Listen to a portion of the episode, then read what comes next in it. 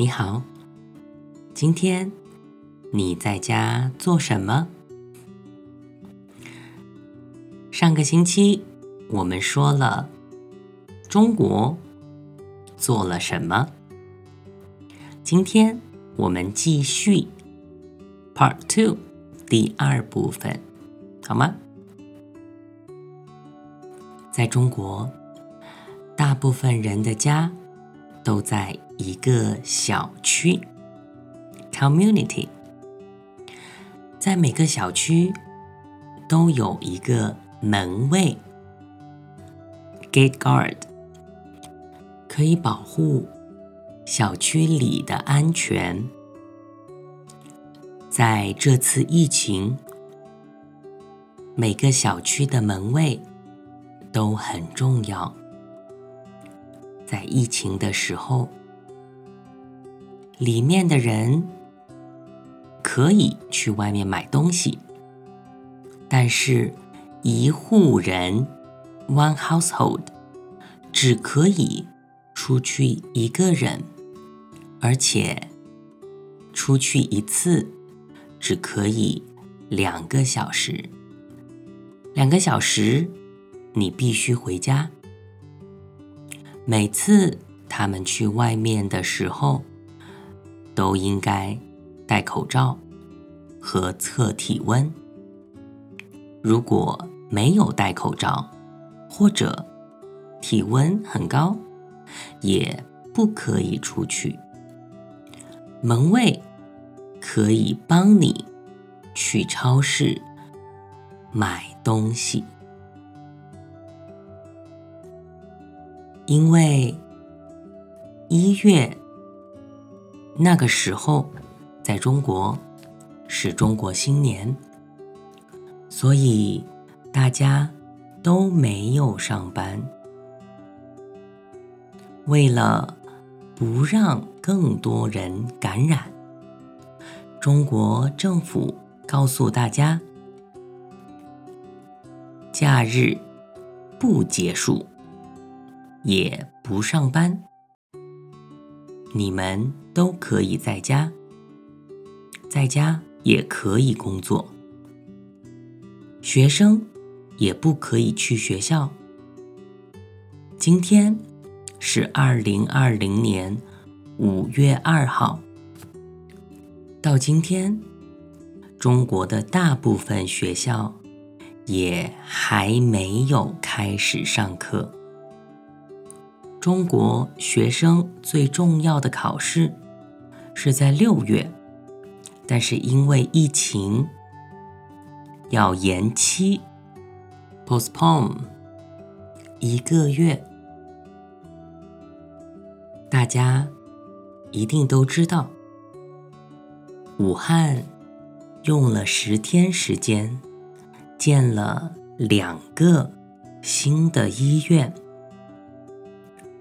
在这两个医院，一共住了五千多个人，而且这五千多个人都是很严重的病人。在中国，轻症病人、轻症病人 （mild patients） 也都是在医院的。但是这些医院都是临时的，临时的 （temporary）。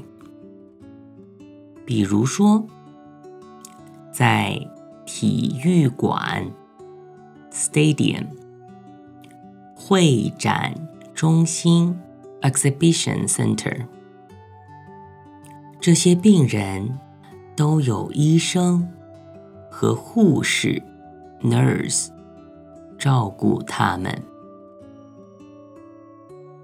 如果有一个人被确诊，确诊 （comfort case），那中国政府和警察会尽可能 （as many as possible） 找到和这个人有关系的人。